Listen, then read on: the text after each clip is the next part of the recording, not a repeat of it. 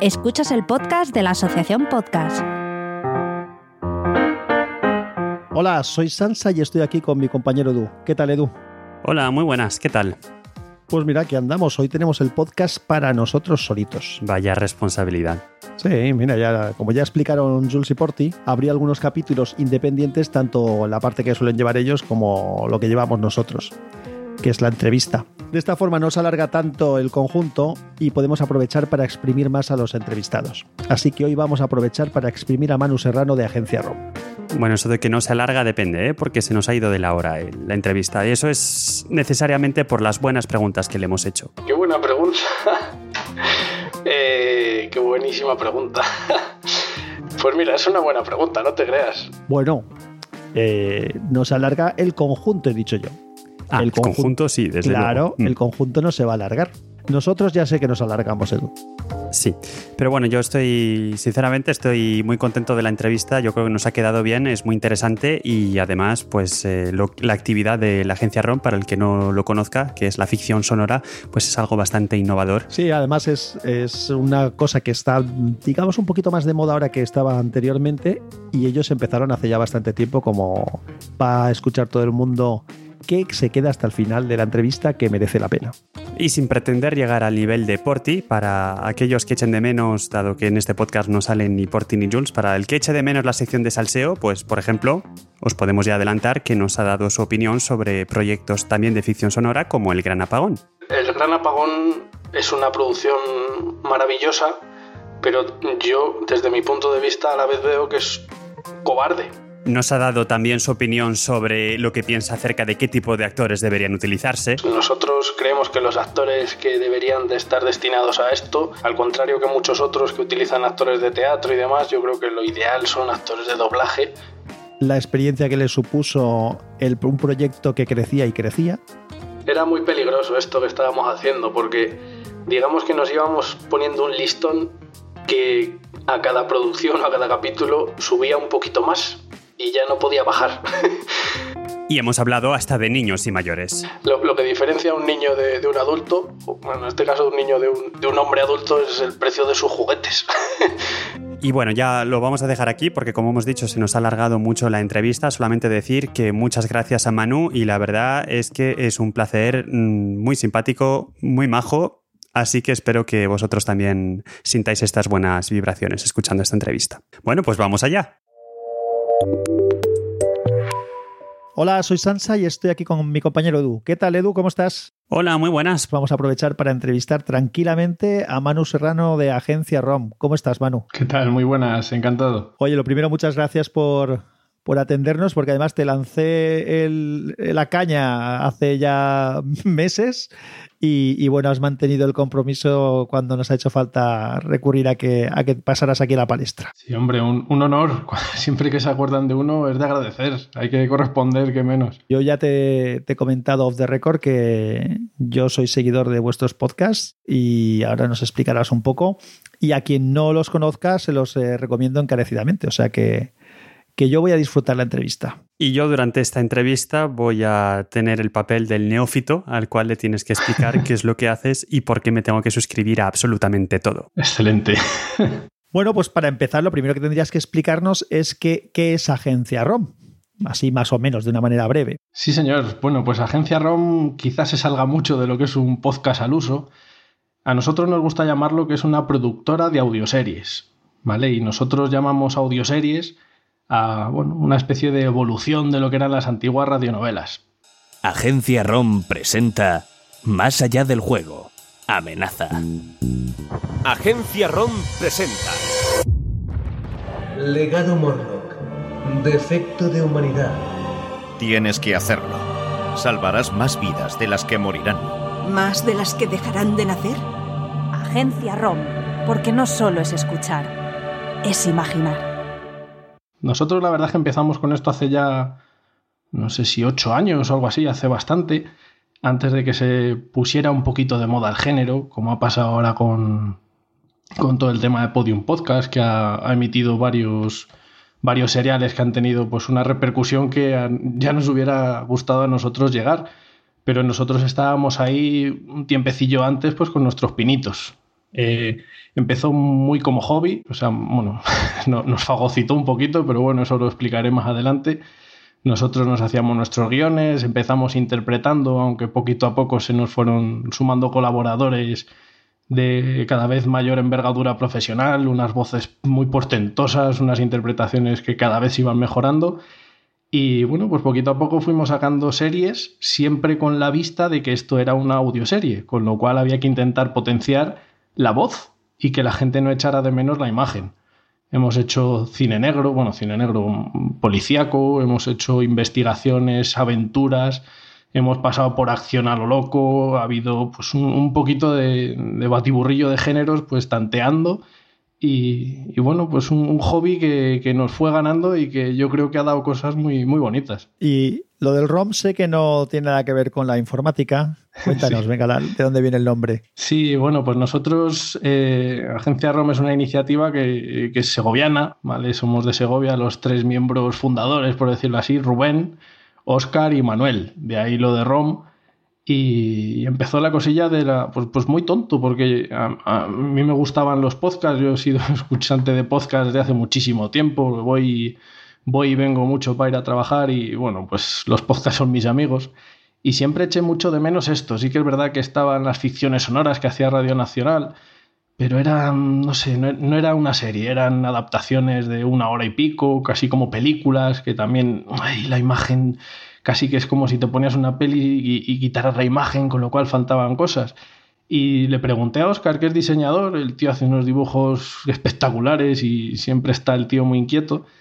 Y, le consulté, oye, si nos tiramos con esto? Y, Oscar rápidamente se acordó de Rubén, que Rubén, pues al igual que Oscar es una mente inquieta con el pincel, Oscar lo es con las letras y ha escrito muchas cosas y bueno, pues a raíz de esto, pues algunos de sus escritos han visto la luz y, ha trabajado en guiones para precisamente para adaptarlos a, directamente a, audioserie, con lo cual pues un, trío que, hemos tirado para adelante y, y como de la nada surgimos y salió todo esto. Y una pregunta, lo de Rom queda muy claro, Rubén, Oscar, Manuel, guionista, diseñador y tú, ¿Qué haces en la agencia ROM? Pues yo, soy muchas cosas. Empiezo siendo la, cola que pega todo, ¿vale? Y más o menos el que va tirando del carro. La, mente inquieta que, obliga a Rubén y a, Oscar a hacer todo y, luego aparte pues el que se molesta en, coordinar las, grabaciones y en hacer toda la parte de edición y montaje que, también tiene, tiene bastante faena. Buah, yo que he escuchado vuestros trabajos ya doy fe que tiene que tener mucho trabajo eso. ¿Y por qué lo de agencia si sois una productora de audioseries? Pues... ¿Por qué agencia?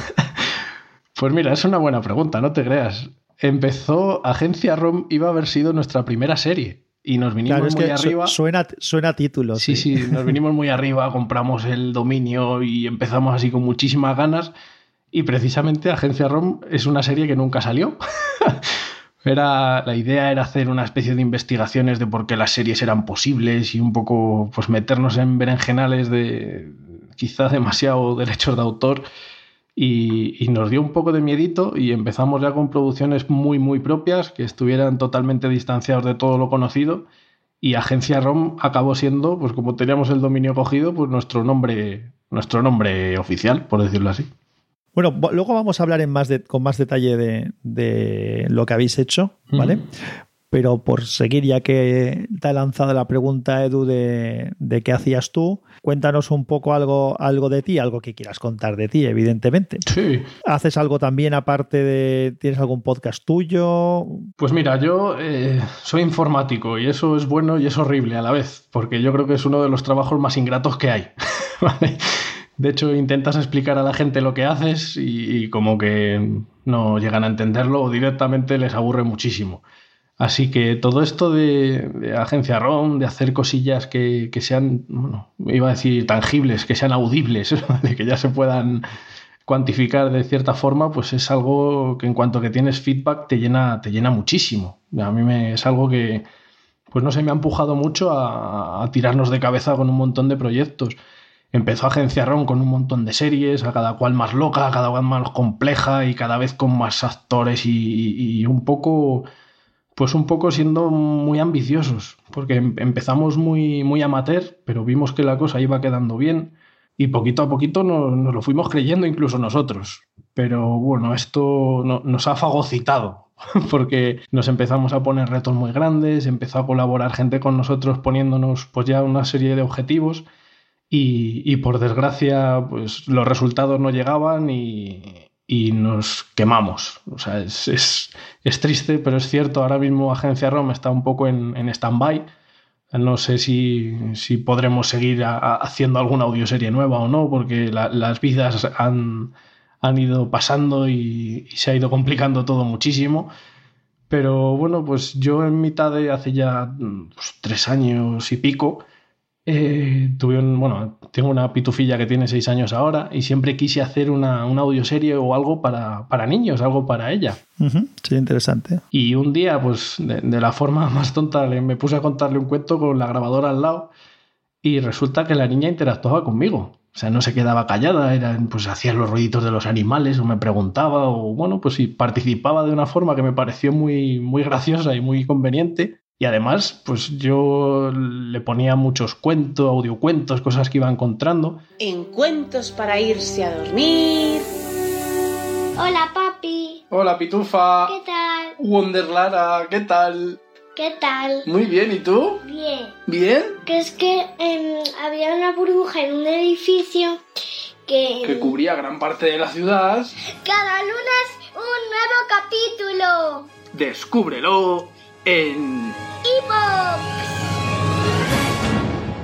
eh, encontré con, con, mucho cariño los cuentacuentos de Salvat, que me acuerdo de haberlos escuchado en cinta cuando era pequeñito, que me los compraban mis padres, y dije, joder, ¿y si hacemos algo así? Y empecé a publicar los cuentos con la enana. Y, y tres años y pico después ya llevamos 100 cuentos a las espaldas, la pitufilla cada vez es más protagonista y, y, la verdad es que es una forma muy divertida, es un hobby que he encontrado con ella y que ahora mismo, pues Agencia ROM es, son los cuentos, los cuentos y todo lo que tenemos publicado, pero no sé si por suerte o por desgracia podremos retomarlo algún día. Bueno, yo espero que, que, saquéis alguna cosa más adelante. Lo que también es muy bueno, como ya te comenté cuando contactamos, es que la gente que hacemos podcast de algunos otros, algunas otras temáticas, a veces están más supeditados a, al tiempo, ¿no? En cambio, el, el, tema vuestro es completamente diferente, porque al final no deja de ser pues una audioserie que es como si tú ves una película, te da ahora, te pones la televisión o te conectas en Netflix o lo que a cada uno le apetezca más, se pone una, una serie y esa serie pues da igual que, que la hayan hecho ayer o hoy. Entonces eso yo creo que es bueno, que lo que el, legado que dejáis es, es, interesante. Hablando de legado y de lo que habéis hecho, vamos a hablar un poco de, de, eso. Yo me enganché con vosotros inicialmente, el primero que escuché fue, eh, fue Argos, pero no es el primero que hicisteis. Entonces, cuéntanos un poco qué, son, qué, es lo primero que hicisteis y un poco lo que consideres un poco más, más destacable. Sí, pues lo primero que hicimos eh, como comentaba, nos juntamos los tres, Rubén, Oscar y, yo. Y Rubén tenía por ahí un, una cosa que escribió, que era así una especie de cine negro, policíaco, muy oscuro. Y, y, dio la casualidad de que encajaba muy bien en lo que estábamos haciendo, porque lo tenía escrito en modo guion. Lo único que tuvimos que hacer fue eh, segmentarlo en capítulos. Y prácticamente los finales de capítulo acababan con cliffhanger y todo, así que bueno, pues, pues nos venía como anillo al dedo. Empezamos con ese Private Eye, que fue nuestra, nuestra primera serie, nuestra primera, nuestra primera criatura. Y bueno, pues nosotros poníamos las voces y era todo tremendamente artesanal. De hecho, pues los primeros capítulos dan un, poquito de vergüencita ajena. Pero bueno, sin esos capítulos no hubiéramos podido llegar a, a, donde, a donde después hemos llegado. Lo, como comentaba, lo bonito que hemos hecho, lo que yo creo que, que es más destacable de Agencia ROM, es que siempre hemos intentado ir un pasito más y profundizando en esto del audio, ¿vale? Lo, lo segundo que hicimos después de, después de Private Eye fue una, una, un proyecto que llamamos Los Cinco Pilotos, que era hacer el capítulo piloto de cinco series distintas y sacar a votación cuál quería la gente escuchar. Ajá. Ahí empezamos con Dédalo, empezamos con Argos, empezamos con Tercer Grado, con Leyendas para irse a dormir, no, leyendas para recordar, perdón. y con una precuela de Private Eye que se llamaba Desde la sombra, me parece recordar. Y, y, salió a votación. Y lo curioso es que tuvimos un feedback bastante importante y, a todo el mundo parecía que le gustaban mucho todas las cosas, o sea que nada, nada ganó. son de esas cosas que consigues feedback pero no consigues de decisión. Eso es, eso es. Así que nos centramos mucho en, en Argos, pero con el resto de ideas en la recámara. La verdad es que Argos ha sido, y yo creo que es la serie más grande que hemos hecho. Ha sido tres temporadas, fueron 26 capítulos, algunos muy largos, y, la verdad es que la historia fue, fue creciendo a medida, que, a medida que iba avanzando. Y no solo fue creciendo, sino que nosotros íbamos ganando en experiencia. Además, eh, había gente colaborando que, que era muy destacable y, yo creo que quedó una cosa muy, muy redonda porque incluso el, el, final, que bueno, pues ahora con Juego de Tronos yo creo que está muy, muy en boga de todo el mundo, el final está muy conseguido y, y yo creo que es un producto muy, muy redondo del que estamos súper orgullosos. Luego hemos seguido sacando cositas, o sea, salió Dédalo, unas, una audioserie, esas son ocho capítulos solo, pero muy, muy potente, muy centrado muy, en... Muy intensas, ¿eh? Sí, sí, será un no parar, será un no parar. Dédalo, nave de actuación rápida del Comando Estelar. Que nos llamen a nosotros me hace pensar que hay algo que no nos quieren contar. Su misión, rescate de una nave de carga. Esa niña es un símbolo de la expansión planetaria y el éxito de nuestras colonias. Son muchos, dados prisa, joder. Sus propias vidas.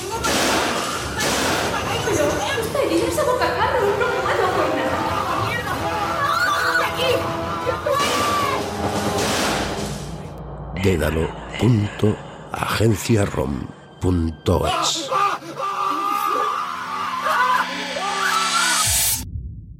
Y luego ya, pues cositas a lo mejor más personales. Por ejemplo, sacamos eh, Legado Morlock, que a mí siempre me han gustado los viajes en el tiempo. Y, tenía esa espinita clavada y sacamos, pues yo saqué El futuro es un regalo, que me ayudó Rubén a guionizarlo cuando ya tenía la idea. Luego Rubén con las esa, bases. Esa me pareció muy prometedor, la idea muy interesante, pero acabó siendo corto. Te, te das así con ganas de, de más. Sí, la, la idea de Legado Morlock eh, es muy heavy, porque digamos que en el primer capítulo, que fue este El futuro es un regalo, ese capítulo surge únicamente para explicar el tipo de viajes en el tiempo que se van a utilizar. O sea, no, no surge con otro pretexto más allá de ese. Después salió Defecto de Humanidad, que como digo, con las bases que habíamos creado, eh, Rubén escribió este guion que también es muy, muy curioso, y la idea era seguir sacando cosas en este contexto y con toda la parte de, del universo que habíamos creado que fuera común y completándose y cada vez más, pues, pues más complicado todo. Pero ahí se ha quedado. Había muchas ideas en el tintero y de hecho eso es muy potente porque, bueno, luego lo podíamos enlazar con, con otra serie de, de relatos o de cosas que hemos hecho. Pero bueno, eso se, se queda en, en, el archivo secreto, que a lo mejor algún día ve la luz. Bueno, lo, lo que creo que es muy destacable es que las, las series son todas eh, originales vuestras. Uh -huh. no, habe, no, habéis cogido una historia y la habéis relatado, sino que habéis creado las, las series. Y que, y por otro lado, son series, que eso es una cosa que tengo interés en que nos cuentes un poco cómo hacéis, que están eh, ambientadas, es decir, que que el sonido no es, no es solamente voz, es voz, son sonidos de fondo, es ambientación, a veces más conseguida, a veces menos, a veces las armas de rayos láser suenan como disparos de, de, de, metralletas y cosas de estas, pero vamos, lo que, lo que es el objetivo de meterte en la historia, creo que lo hacéis muy bien y es lo que comentabas tú antes, ¿no? Que el trabajo de edición tiene que ser tremendo. Mm. Pues así como cuando Oscar tiene que hacer un dibujo, pues el tío coge sus pinceles o sus lápices y empieza ahí a trastear, esto es muy artesanal. O sea, yo esto pues tampoco he sido profesional, me voy a poner a montar algo, a, no ser que, yo qué sé, pues por ejemplo con Dédalo tenía muy claro que las bandas sonoras, yo tengo el, el defecto o la virtud de que me gusta muchísimo escuchar bandas sonoras, pues sabía muy claro cuáles iba a utilizar, pero no sabes cuál vas a utilizar en qué momento.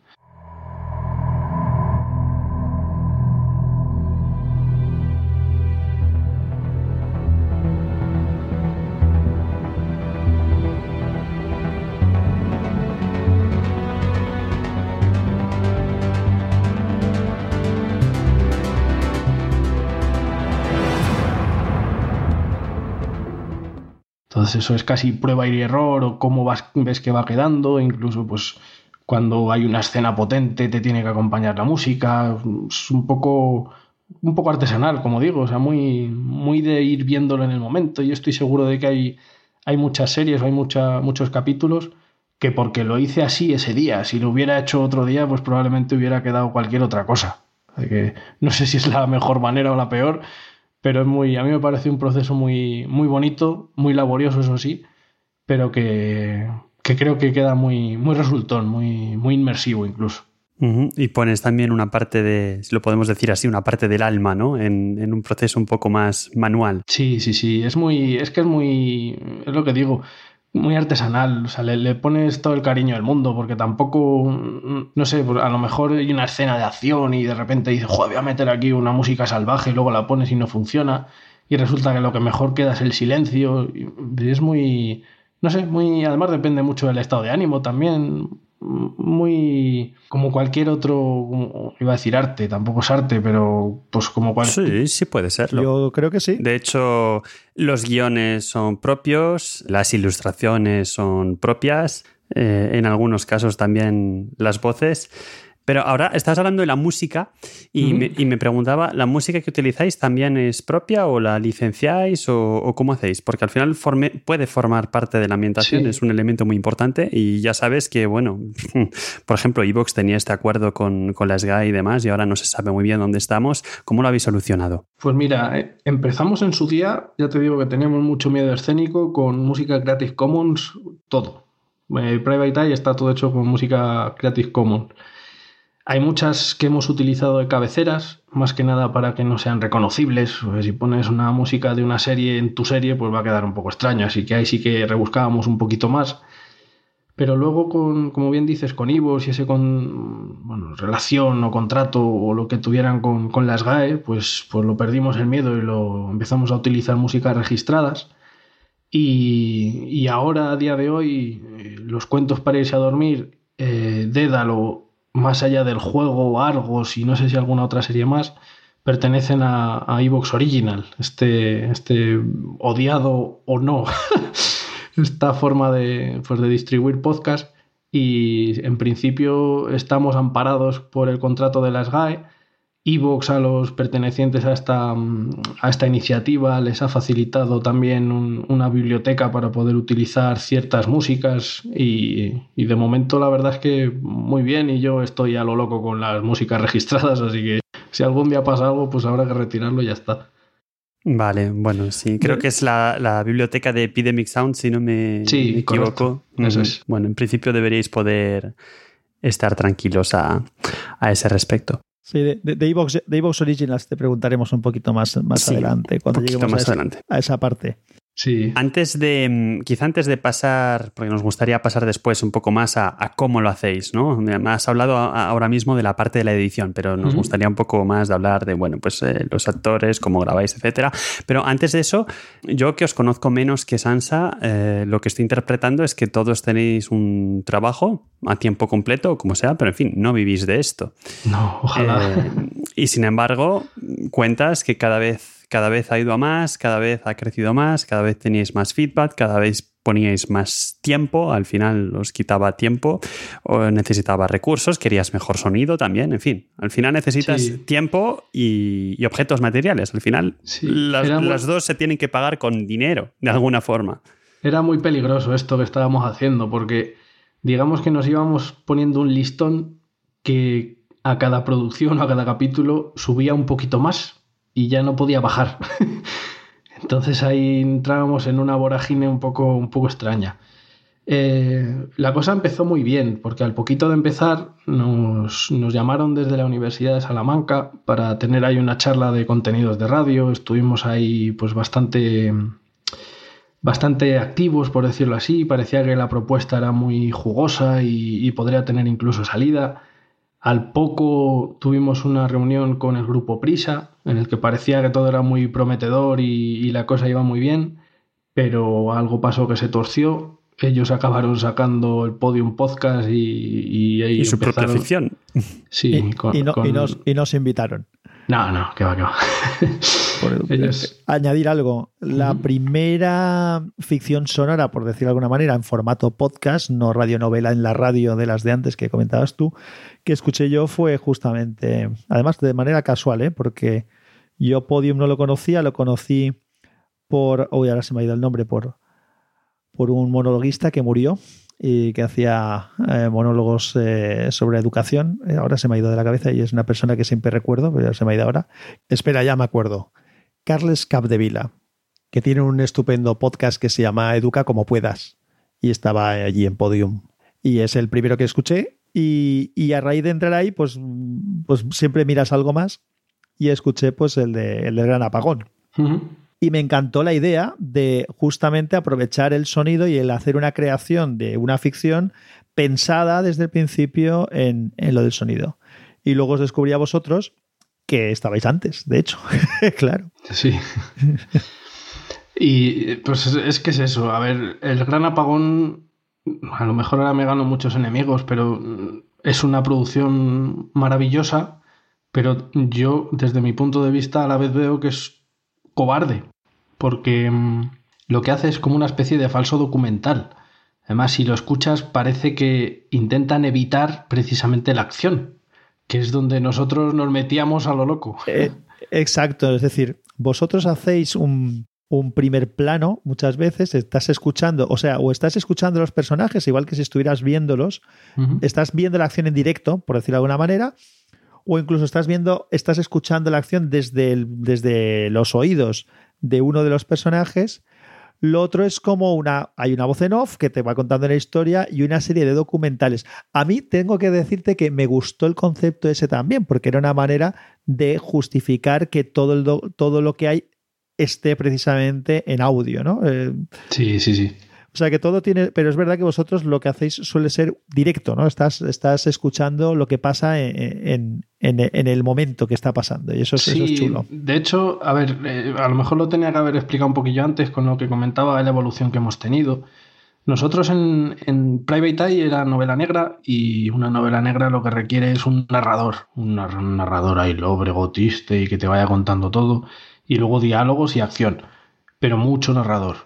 De ahí lo que hicimos fue intentar desarrollar un poquito más esto y surgieron varios conceptos. Surgió el concepto de la grabadora, ¿vale? En el que mm, lo que estuviera pasando hubiera quedado reflejado en una grabadora de tal forma de que cualquier persona que se acerque a esa grabación está en la misma situación que el escuchante, que nuestro escuchante cuando se aproxima a nuestra audioserie. Y de ahí surgió tercer grado, que era una audioserie o es una audioserie en la que se basa únicamente en interrogatorios, una sala de interrogatorios con una grabadora funcionando y tú oyes las grabaciones. Surgió también el concepto de walkie-talkie, ¿vale? En el que tú lo que estás viviendo es una retransmisión de lo que hay al otro lado. Con lo cual, si te pones a los protagonistas a un extremo del walkie-talkie y a los que están viviendo la acción en el otro, pues ya estás otra vez en la misma situación que los escuchantes al aproximarse a la audioserie, con lo cual pues crea unas atmósferas y unas cosas pues muy, muy curiosas y muy jugosas. De ahí, bueno, pues luego fueron divagando un poquito las cosas. En el futuro es un regalo, tiramos también mucho de las grabaciones, de, pues, pues recursos que están ahí, que funcionan muy bien y que pues intentan ir al meollo de la cuestión, que es intentar el, el conseguir que el audio, que el solo audio no se convierta en un lastre, sino que sea pues un elemento más con el que jugar para poder contar las, historias. Esto que cuentas es muy interesante. De hecho, una, una, de las reflexiones que nos hemos hecho pensando en, en, esta entrevista que te íbamos a hacer es un poco, ahora el audio está más de moda. Quizá nosotros desde el mundo del podcasting queremos pensar que está mucho más de moda de lo que realmente está, pero asumamos que, que lo está. Ahora se venden los audiolibros mucho. Y escoges un libro, te lo lees, un narrador con una buena voz, una buena edición, etcétera, pero al final no es más que leer literatura. Vosotros dais un paso más allá. Quizá este, este, esto lo podamos enlazar con lo que estabas comentando del gran apagón, ¿no? Que quizá estaría un poquito entre los dos, un poco entre el audiolibro, porque es muy narrado, y lo que vosotros hacéis. Y vosotros lo que estáis, lo que estáis intentando es utilizar el audio como un medio también y, en fin, una nueva forma de, de narración. Desde aquí un pensamiento positivo. Si los audiolibros gustan, todos los que nos estén escuchando, si les gusta, porque no tienen tiempo, porque lo puedes hacer mientras friegas o mientras estás planchando, pues quizá eh, adentrarse en, este otro mundo y, más en la ficción, más ambientada y más en la acción. ¿Dirías, pues, que con Argos sería donde podríamos entrar? Si no conocemos nada de lo que hacéis, ¿cuál es tu producto favorito? ¿Por dónde recomendarías entrar? Eh, qué buenísima pregunta. Yo lo que sí que recomiendo depende de mucho de, cada uno, por supuesto, es seguir el feed original, que no sé si está disponible o no, por ahí tiene que estar, lo tengo que buscar. Pero en el feed original se publicaban las cosas en el orden de salida. Y además teníamos una cosa que llamábamos Roncast, que era un podcast más o menos al uso en el que explicábamos lo que hacíamos con curiosidades, como si fuese los contenidos exclusivos de un Blu-ray o alguna cosa de estas y justificando nuestros siguientes pasos o lo que hemos hecho porque lo hemos hecho. Y yo creo que eso sería la forma para, para los más pros de acercarse a Agencia ROM. Y luego, pues francamente, por lo que te guste la temática. O sea, hemos uh -huh. hecho un mogollón de cosas. Tenemos, pues eso, Argos, que es pues un futuro distópico, pero es muy de detectives, muy, muy del caso y profundizando y tal. Con acción. Sí, sí, sí, tiene acción. Y, y mira, además es que, como curiosidad, eh, Rubén, cuando escribía los guiones, había muchas veces que en los efectos de sonido o en las escenas directamente ponía acotaciones de Manu, esto te va a costar, majo. Pero a ver cómo lo haces. no existe rincón en la ciudad que no esté observado las 24 horas del día. El crimen descendió de manera casi milagrosa. La gente comenzó a creer que se podía recuperar la ciudad, pero no fue así. Nada escapó de la vista del sistema de seguridad. Cada acto de un ciudadano se grababa y analizaba. Así empezó todo. La ley que nos debía proteger se transformó en la culpable de nuestra represión. Vivimos bajo la atenta mirada de nuestro particular Dios, y es un Dios despiadado.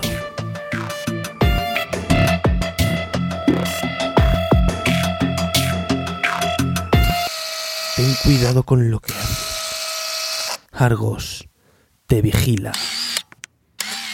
Porque sí, escrito, pues te lo imaginas de una forma, pero ostras, llevarlo a audio es, es delicadito y, y, a veces cuesta un montón. Sí, pero la, lo que es muy interesante es que la perspectiva desde el principio es llevarlo a audio. Es decir, que, sí, sí, sí. que no, es, no, es, una adaptación de un escrito a audio, sino que es una es como el teatro. Es decir, cuando tú lees una un libro de que una pieza, una obra de teatro y tú lees el original, el original está pensado desde un principio para ser representado y hace ahí las, las, explicaciones de las escenas, personaje a personaje los diálogos, y esto entiendo que es un poco similar. Eh, Rubén cuando se pondría a trabajar lo haría pensando en que eso se iba a escuchar. Eso y es. Que, y que allí donde cuando estás escribiendo, yo he hecho algún pinito también escribiendo alguna historia, haces una descripción de algo, aquí esta descripción o tienes una voz en off que normalmente la, no la soléis utilizar, y si no hay una voz en off, pues tendrás que ambientarlo. ¿no? Mm. Tienes que ambientar pues, un ruido, un sonido, eh, meter una, pues lo que decías tú, una grabación que haga una explicación de la situación o, o, o un diálogo que, que, te, que meta al, al, al, escuchante en el, en el ambiente. Sí, recursos artísticos. Lo mismo se puede aplicar a una película. Yo personalmente cuando en una película se tiene que recurrir a una voz en off, cuando tienes la imagen y el sonido a tu disposición, pues me parece que es un poco pobre. Mira, yo recuerdo con cariño, si, habéis, si has escuchado tu Argos, eh, cuando sale la primera arma sónica sí. que ponía entre paréntesis una risotada de Rubén. Ya, ya. Por, ya pero, pero yo cuando lo escuché, eh, más allá, porque si quieres que te sea sincero ahora, no recuerdo, no recuerdo exactamente el sonido que era. Sé que no me, no me, no me descuadró, pero sobre todo. Eh, claro, yo soy podcaster también, entonces cuando os escucho os disfruto, cuando, cuando escuchas estas cosas las disfrutas, pero te pones muchas veces en la piel ¿no? del, que está, del que está detrás. Mm. Y me gustó la idea de, de claro, no han buscado una, un rayo láser, ¿no? han no, buscado no, un arma sónica. Ostras, es que claro, el, claro, pues el arma sónica armas... surgió mezclando, no sé si fueron cuatro o cinco efectos distintos. Una explosión ralentizada con una, un sonido así progresivo muy extraño. Hubo muchas cosas ahí metidas y quedó más o menos verosímil. Que al final luego quieras que no sí que le da cierto empaque y cierta credibilidad a la cosa.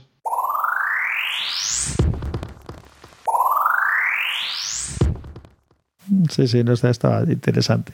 Te había comenzado y habías de hecho comenzado a responder sobre mm, el hecho de que tenéis un trabajo aparte y de que esto lo estáis haciendo por amor al arte y de forma totalmente altruista y como aficionados, pero que al final esto consume tiempo, cada vez más, necesita material y hablábamos de, del dinero. Entonces, al final, ¿os financiáis de alguna forma? ¿Habéis conseguido monetizar o patrocinios o, cómo, cómo, habéis hecho para poder sostener esta, esta pues actividad? Hemos conseguido la friolera de entre y casi nada. ¿Vale? Así que muy mal. Eh, pero bueno, nosotros, por ejemplo, con Dédalo intentamos hacer un crowdfunding. Eh, con la. Pues ya teníamos todo el guion escrito, todo perfectamente presentado, conseguimos precios de, de, locutores. Nosotros creemos que los actores que deberían de estar destinados a esto, al contrario que muchos otros que utilizan actores de teatro y demás, yo creo que lo ideal son actores de doblaje que están acostumbrados a utilizar su voz como única herramienta. Tuvimos presupuesto de actores de doblaje profesionales y pues sonorizar todo y demás. Y era un objetivo un poco extraño porque no, no llegamos prácticamente ni de lejos. Pero bueno, con eso conseguimos ponernos también nosotros unos presupuestos y unas cosas. De hecho, con esos presupuestos es con lo que fuimos al grupo Prisa y con el que nos hemos movido un poquito después y era bastante asumible. O sea, no sé decirte los miles de euros que costaría una, una audioserie, porque también depende de los capítulos, de los personajes, de la duración, o sea, son muchas cosas, pero que no era tampoco algo muy descabellado. Obviamente te va a costar mucho más que un tío sentado delante de un micrófono hablando de lo que sea. También entiendo que puede llegar a tener mucha más repercusión, pero bueno, eso es algo que, pues que en su día se, se intentó pelear por ello y no, no, conseguimos yendo de cara con las, con las grandes distribuidoras, por llamarlo así, ¿vale? Entiendo. Y lo que hemos intentado, que bueno, pues a partir de ahí fue ya nuestro, digamos que el, el punto de no retorno, fue el intentar buscar un producto para usarlo de escaparate, ¿vale? Ahí surgió más allá del juego, que es una audioserie que hicimos de cuatro capítulos, esa es la última que hemos publicado, en el que prácticamente todos los actores son profesionales, la, parte de músicas y de efectos está mimado hasta, hasta cotas insospechadas, el guion también está, está muy cuidado, pero es un guion que surgió de unas necesidades, por decirlo así. E hicimos como una especie de estudio de mercado, en plan de qué es lo que se está tirando ahora. Está tirando Stranger Things, está tirando la nostalgia, está tirando no sé qué.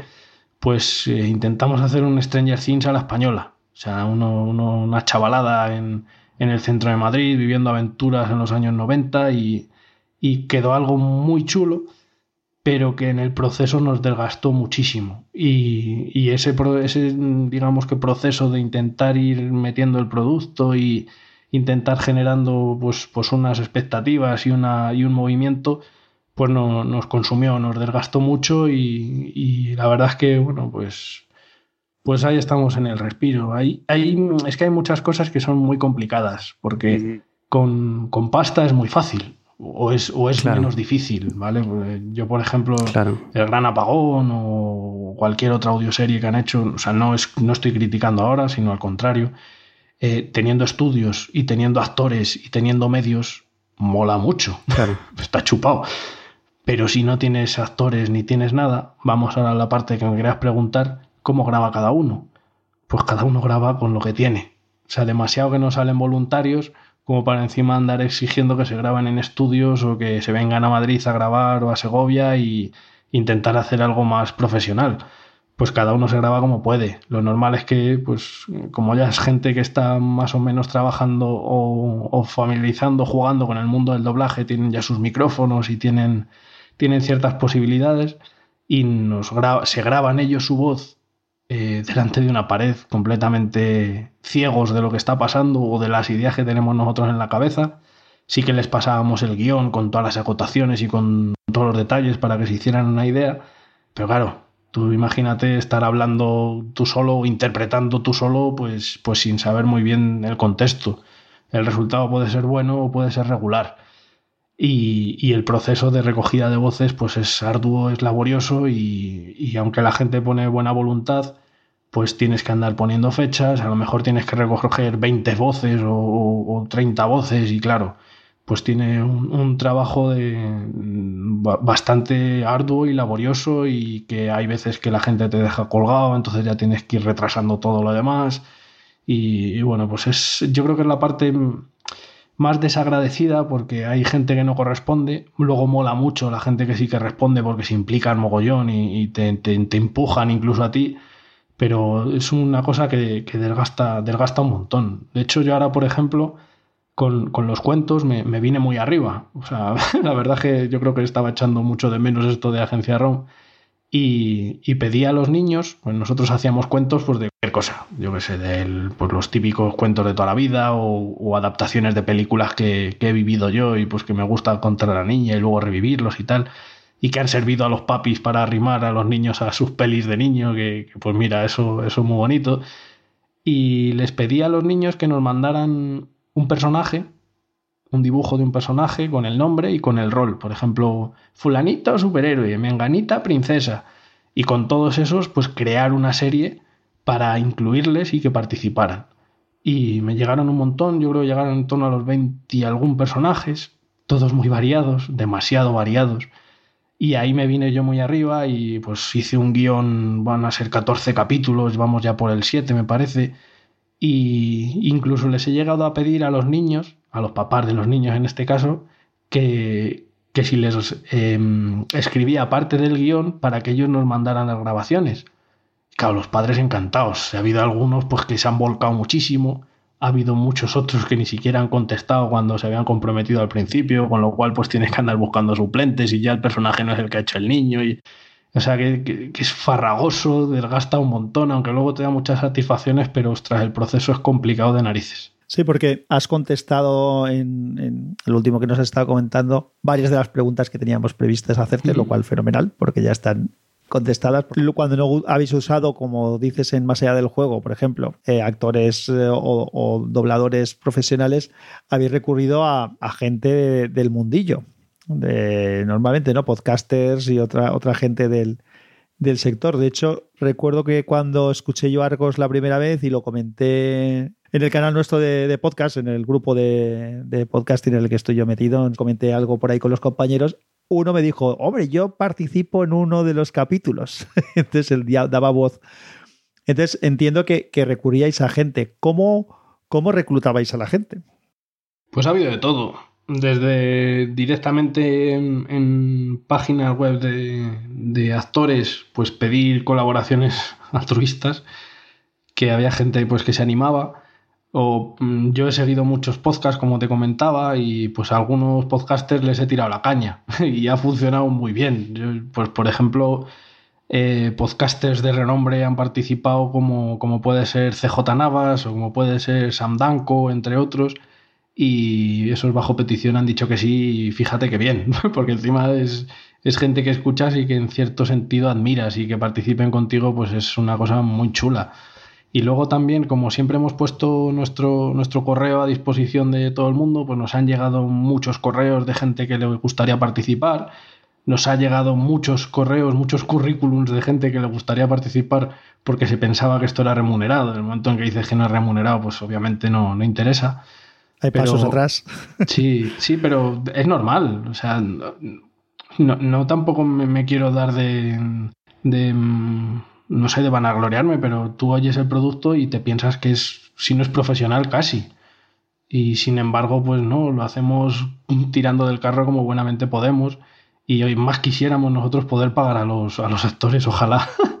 que fíjate, pues yo que sé, una serie como Dédalo en la que pues son ocho capítulos, que tampoco es algo desmesurado, pues tienes que dar unos márgenes de dos meses o tres meses para que te graben las voces, para luego poder ir siguiendo para adelante y eso sería una mañana de estudio con los actores ahí sentados.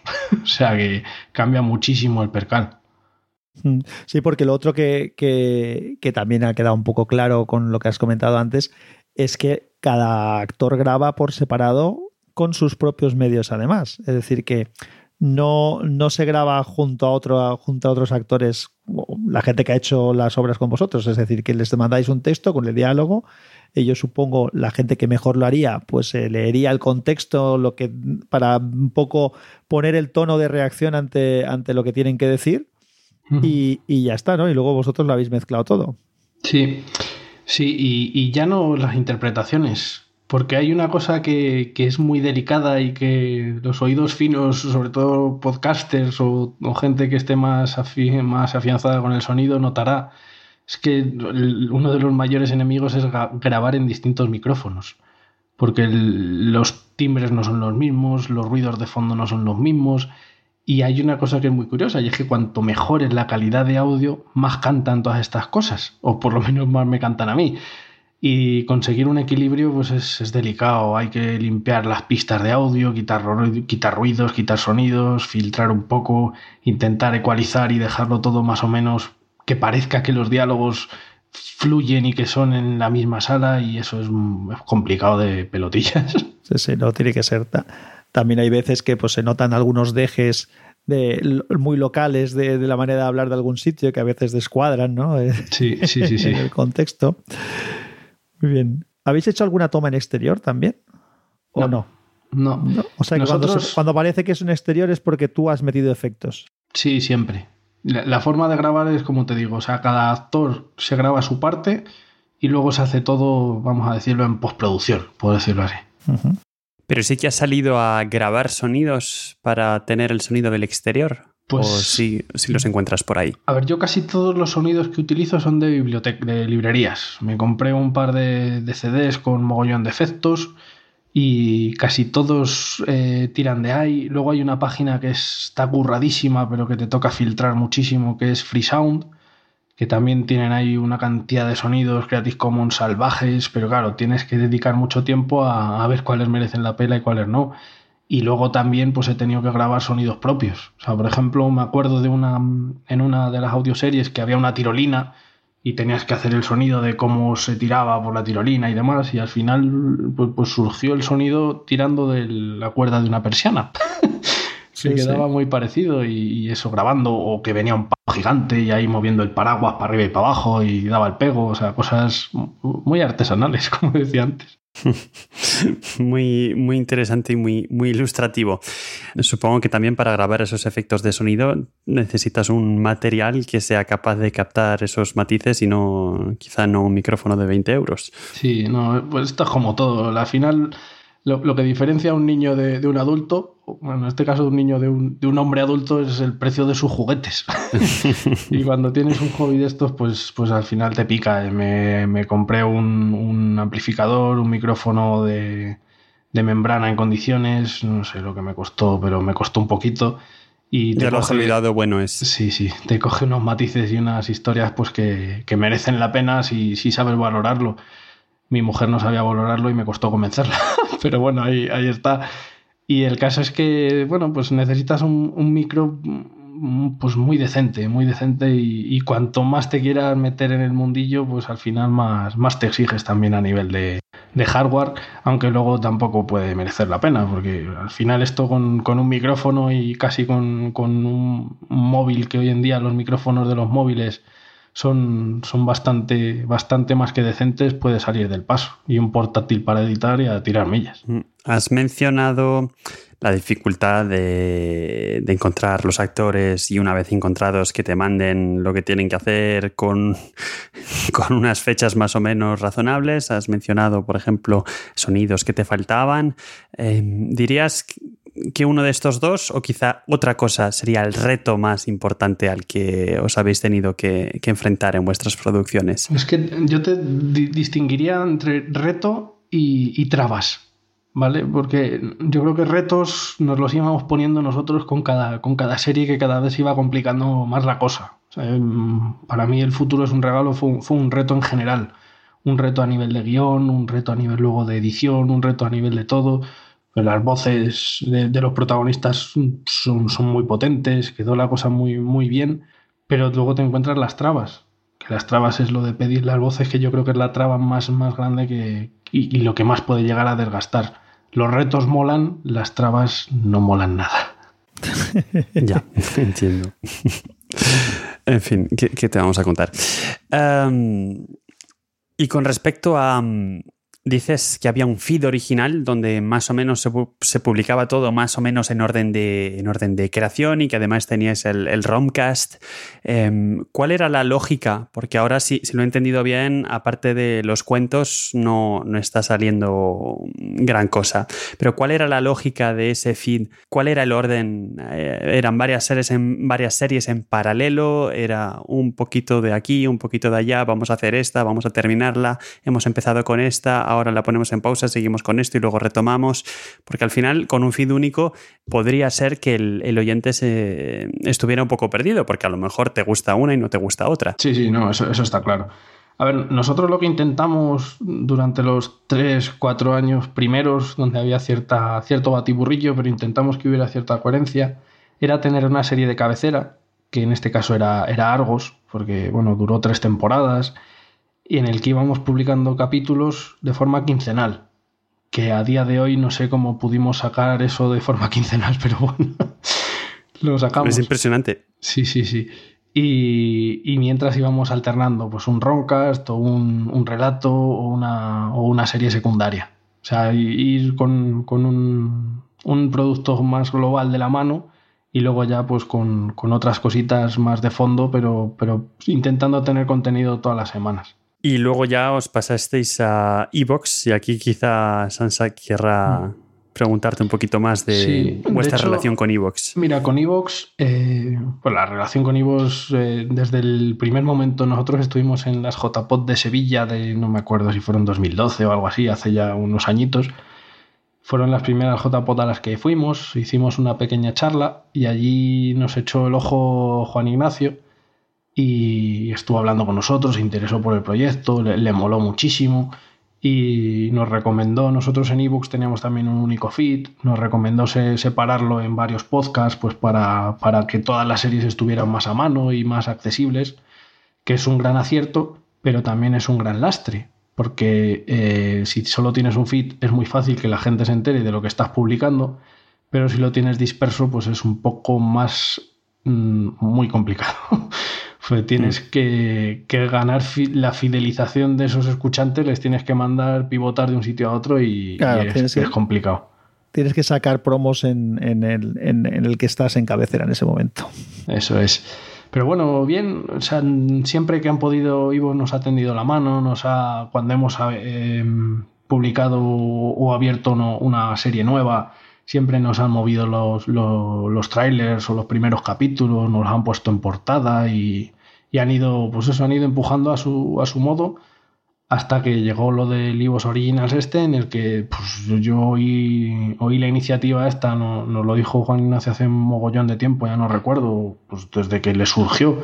Siempre, siempre le ha gustado mucho el proyecto nuestro y, ahí, ahí, estuvo el hombre intentando decir que, que le gustaría mucho que, que, formara parte del elenco este y, y ¿por qué no? vale porque bueno, pues eran series que ya estaban medio, medio no muertas, porque como bien dices tú son atemporales, pero ya que están ahí, por lo menos que las escuche alguien y, quieras que no, el, pertenecer a algo exclusivo te va a dar más repercusión que, estar ahí metido en el saco de todo el mundo. Y con los cuentos, eh, a mí me pareció muy bonito el, el intentar no monetizarlo, porque yo menos con algo que estoy haciendo con mi hija por, por motu propio he intentado monetizar. Es algo que me, creaba cierta repulsión. Pero lo vi bien en el sentido de que, de que, mira, si lo que puedo hacer mientras la gente escucha esto es hacer una donación a una ONG precisamente que, que está lidiando con niños, pues, pues todavía más bonito. Así que lo quise enfocar desde este punto de vista pues además me encontré que el, podcast de los cuentos apareció por ahí duplicado, publicado de formas muy extrañas en muchos sitios. De hecho, tuve que pedir que lo retiraran de un par de páginas porque me parecía muy feo que ni siquiera me hubieran preguntado. Y, me pareció mm, interesante tener el control de, de, lo que tú publicas. Porque, bueno, si lo sueltas directamente en un feed, pues te puede pasar que aparezca en cualquier lado. y es lo que, lo que intentaba evitar por, por tener controlado esto de, de los cuentos y también por ver cuál es la repercusión real que tenían, porque los números mm, eran muy raros, tremendamente raros y no saber de dónde venían. Y, es lo que me empujó a, tirar al, al Ivo este tan controvertido. ¿Y estás eh, satisfecho de la experiencia? Yo la verdad es que estoy, estoy bastante satisfecho porque se ha creado una, una cierta comunidad entre los distintos podcasts que pertenecen a este entorno Ivos también ha sido muy, muy transparente y de hecho estamos en un grupillo ahí, a cada inquietud que tenemos lo preguntamos y ellos responden enseguida y la verdad es que bien. Eh, paradójicamente al, cerrar el, feed solamente a Evox no hemos notado un descenso de descargas, lo cual es bueno y ahora, y ahora sé de dónde me vienen, cosa que pues tampoco me da igual, porque yo al final el podcast este lo hago por, yo como bien digo, por amor al arte y, ya está, pero hombre, los numeritos siempre te hacen engordar un poco y poder darles cierta coherencia, pues, pues es algo que, a mí sí que me, seduce.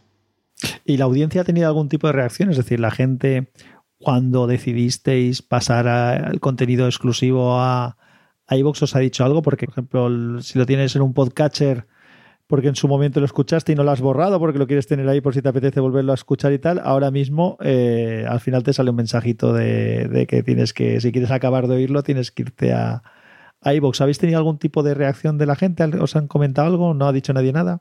Pues eh, la verdad es que ha sido todo muy transparente. Porque además, como nosotros la gran parte de feedback nos ha llegado siempre desde iVoox y muy poquitas cosas al correo electrónico, pero siempre han sido comentarios en iVoox prácticamente todo ha sido muy, muy transparente, como digo. Sí que se ha quejado un par de, un par de padres pues, con los cuentos. Con Agencia no hemos tenido nada de feedback, pues tampoco era nada que estuviera vivo, por decirlo así y, diciendo que si estábamos locos, que esto va en contra de los principios del podcast en sí mismos y bla, bla, bla, bla. Pues bueno, chicos, si tú publicas un podcast, haz con él lo que quieras y déjame a, mí hacer lo que yo quiera con el mío. Y, y, de hecho creo que hay un par de personas, no sé si un par o decenas, que nos han dejado de escuchar por, por estar en contra de esto, pero bueno, pues, pues es algo que más gratuito no se puede dar, así que tú sabrás. Sí, no, porque hay que, hay que aclarar, como cuando hablamos con Juan Ignacio, creo que quedó bastante claro en la entrevista, si no, pues el, que, si alguien no lo escuchó, pues puede escuchar la entrevista que le hicimos, hablando del tema de, de en general. El que sea iVox original no quiere decir que sea de pago. Simplemente que es el contenido solamente está disponible en iVoox Originals, en, la aplicación de iVoox o en la página web de iVoox, por lo cual tampoco es mm, tan problemático. Es decir, no tienes que pagar, simplemente tienes que ir a escucharlo donde está. Eso es. Eso es, Como, como si quieres escuchar una, ver una serie de HBO, te tienes que ir a la aplicación de HBO y si quieres ver una de Netflix, a la de Netflix no tienes un podcatcher que te coja todas eh, de manera legal. Eso es. Luego ya vendrán los movimientos siguientes, que es el, que Evox sea el representante, por decirlo así, del, de contenidos y el, el, exportar estos productos a otras plataformas.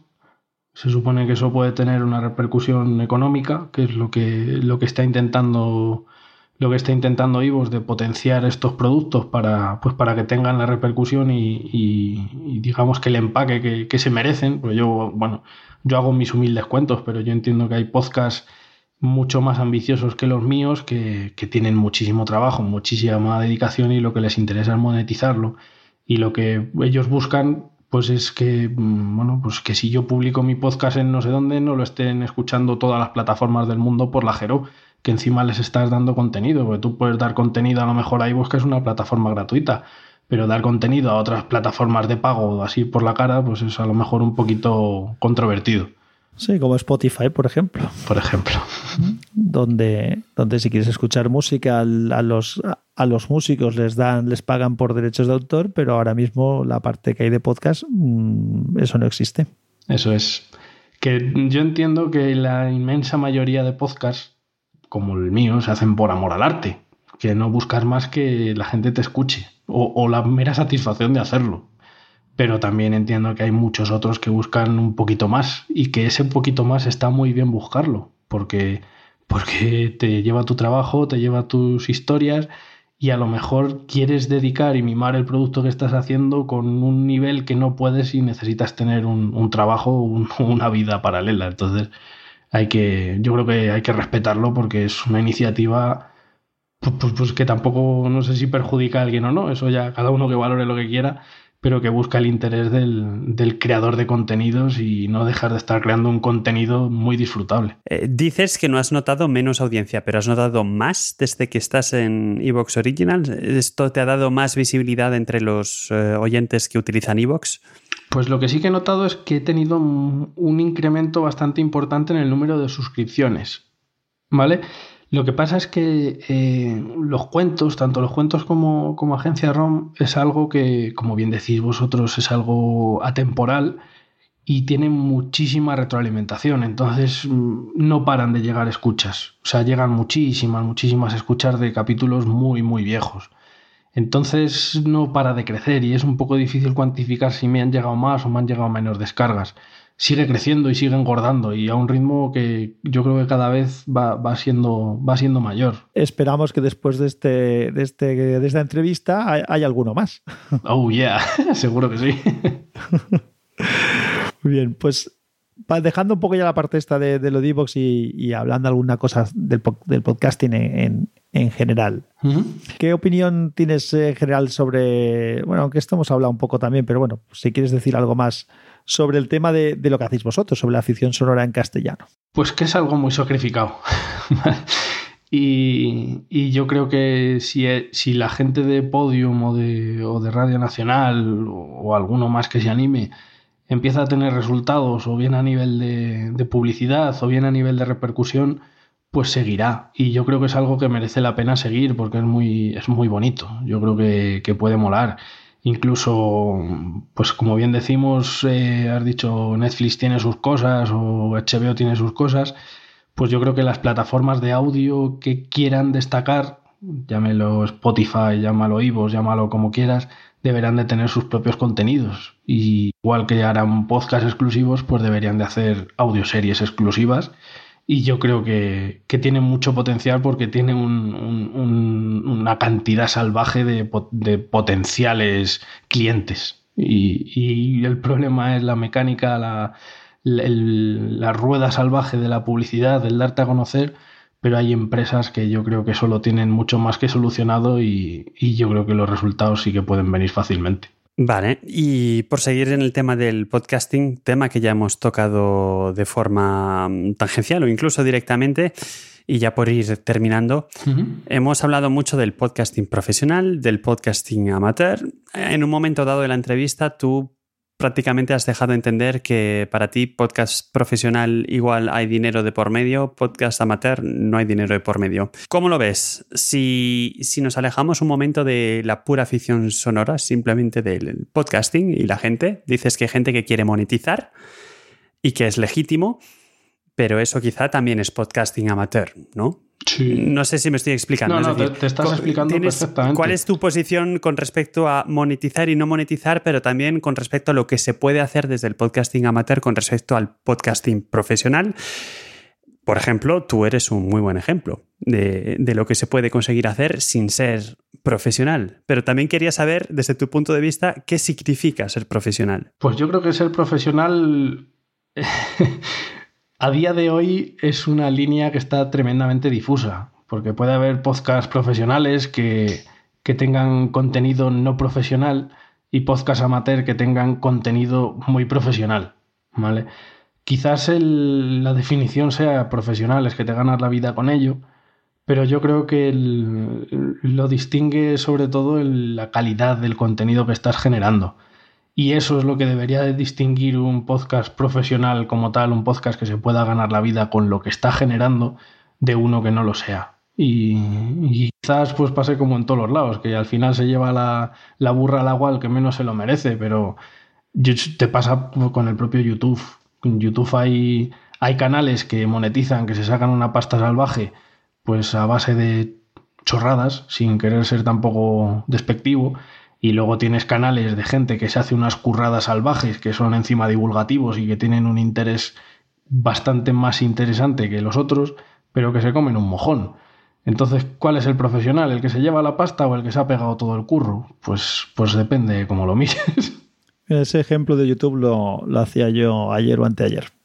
Hmm. Hablando de los gamers, que, que, son la gente que más seguidores tiene ahora mismo. Eso es. Y, y de gente, pues, por ejemplo, eh, que has hablado y no sé si pensabas en él o en algunos parecidos, gente como Jaime Altozano, por ejemplo, o, u otro tipo, otro montón de, de podcasts, de, de, perdón, de podcasts, de canales de YouTube.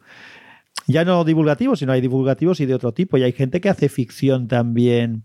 ¿Cómo se llama? Eso se tiene un nombre, ¿no? Que hacen como, como una miniserie de, de vídeo amateur también, pero que están súper curradas, ¿no? que te complementan historias conocidas por todos. Este, y, y, bueno, y eso tiene muchas menos visualizaciones, es verdad. El problema de YouTube también ha añadido es todo el sistema de, de recomendaciones, ¿no?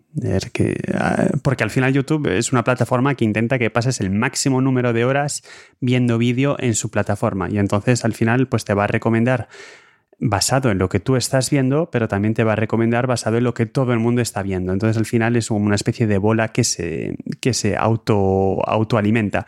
Y en el podcasting de momento, la verdad es que el tema de las recomendaciones con ese tipo de algoritmos no lo conocemos mucho. Pero, pero lo que sí que funciona es la recomendación eh, boca a boca de, de gente que escucha podcast a gente que escucha podcast y de podcasters a podcasters, porque todos los podcasters somos consumidores de podcast normalmente. Sí, eso es. y, si, y, volviendo un poco a hablar de ti sin salir del tema podcasteril, ¿nos puedes decir algún podcast que escuches o alguno que nos quieras recomendar? Uf, muchísimos. Bueno, puedes decir unos cuantos.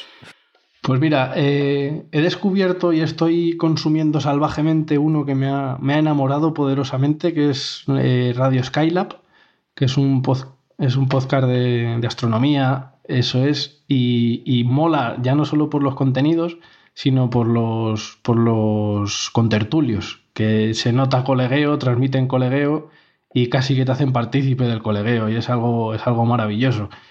Tengo que recomendar también, si te gusta el tema, pues la órbita de Endor. Habrá algunos que te llamen la atención, otros que no, pero es innegable el, el curro salvaje que se, que se pegan. Eh, podría recomendar también. Es que soy de Fórmula 1. Entonces, también hay algunos de Fórmula 1 que sigo y al final son lo, los que más actualidad requieren y los que con los que estoy, estoy al GPKs, día. por ejemplo, ¿no? Sí, eh, GPKs y Técnica Fórmula 1, que también es muy completo y lo hacen súper bien. Y pues, yo que sé, Gravina, soy un enamorado de Gravina y de los Danco, eh, Portal Game Over. También sigo. Eh, y mira, el podcast de la asociación le tengo aquí. Estoy revisando todos los que tengo. eh, el podcast. Soy un enamorado muy grande del podcast del Acomodador. Mm. Que es un. Pues un podcast que se dedica a, a poner bandas sonoras completadas con comentarios o, o, con, o, con, fragmentos de las películas, que la verdad es que es, es algo que a mí me, me gusta y me gusta mucho cómo lo hacen. Gamers ocupados, Recomiendo poderosamente Historias de la Medianoche, un podcast que publicó Podium Podcast con todos los, los relatos para radio de Chicho Ibáñez Serrador, que es una auténtica gozada y una maravilla. Y, yo creo que este hombre ha innovado más que todos nosotros juntos. Puedes tirar por, por eh, Radio Nacional o por Podium o por Agencia ROM, pero este hombre ya lo había inventado todo hace unos cuantos de años. y, y podría seguir, pero vamos, que son un montón. Yo creo que con eso vamos bien. Pues sí, yo creo que has, dado una recomendación que si las escuchamos todas juntas tenemos quizá para varios años de escucha seguidos. Pues ya estamos llegando al final y te queremos agradecer el, tiempo que, que, nos has dedicado y también que seas el primer eh, creador de contenido. Eh, el primer podcaster que pasa por, por estas entrevistas de la nueva etapa del podcast de la Asociación Podcast, pero bueno, espero que no seas el, el último. Y en este sentido me gustaría preguntarte, como eres tan conocedor de, de, los podcasts, fíjate la lista que nos acabas de dar, ¿no? ¿Te gustaría ver a alguien quizá por aquí? Me gustaría ver a alguien, qué buena pregunta. pues me gustaría ver a alguien quizás un poquito más que esté dando ese paso hacia la profesionalización quizá un Santiago Camacho, mira, se nos lo he dicho, el Dex, que también lo sigo, o quizá un Antonio Runa, a ver cuáles son sus inquietudes y sus motivaciones, que seguro que, que pueden aclarar muchísimo más cualquier punto de vista que haya podido dar yo. Bueno, pues tomamos muy buena nota. Pues eh, Manu, nada más, eh, salud, dale un abrazo también a, a Oscar y, y, Rubén de nuestra parte. Sí, y gracias por, por, el trabajo que han hecho. No hemos comentado antes porque como, como lo has dicho un poco de pasada, lo teníamos por aquí como una de las preguntas, pero creo que merece la pena que lo diga. Claro, que has dicho que, que, que, Oscar hacía, era Oscar, ¿no? Quien hacía las ilustraciones. Uh -huh. Que son ilustraciones bastante chulas. Y además un, un, detalle que, en el que, si no te fijas, igual no recaes, pero que, que es muy bonito, es que los capítulos suelen tener ilustración específica. Sí. En muchos Nosotros... casos. Y, y además con alguna cosa que relacionada con el capítulo. Siempre hemos hecho, o la tendencia que hemos tenido es hacer un póster promocional o varios el póster oficial de la serie, tamaño póster y todas estas cosas imprimible. Y yo tengo toda la habitación llena de pósters y están muy chulos. Está mal que yo lo diga, pero bueno. Y, y luego un, una imagen por cada uno de los capítulos. Y cada, cada imagen pues, representa un, un concepto, una idea o una escena del propio capítulo. Pues lo dicho, mil gracias Manu. Eh, esta es tu casa. Si algún día, aunque no te llamemos, si algún día te apetece decir algo o tienes un proyecto nuevo que quieres dar a conocer o lo que sea, pues eh, no tienes más que comentárnoslo y aquí estaremos para, para ello. Pues un placer y ha sido todo un honor y la verdad es que que os hayáis acordado de, de Agencia ROM, os hayáis acordado de mí en este caso para inaugurarlo me parece, me parece muy bonito, la verdad. Yo lo que a mí respecta, como te decía al principio, utilizaba la palabra neófito, digo, convénceme, pues creo que me has podido convencer y ya estoy abriendo mi aplicación de iBox para ver por dónde voy a poder Señor, empezar. Pues espero algún comentario bonito o feo, pero un comentario productivo. Lo tendrás. Sí, señor.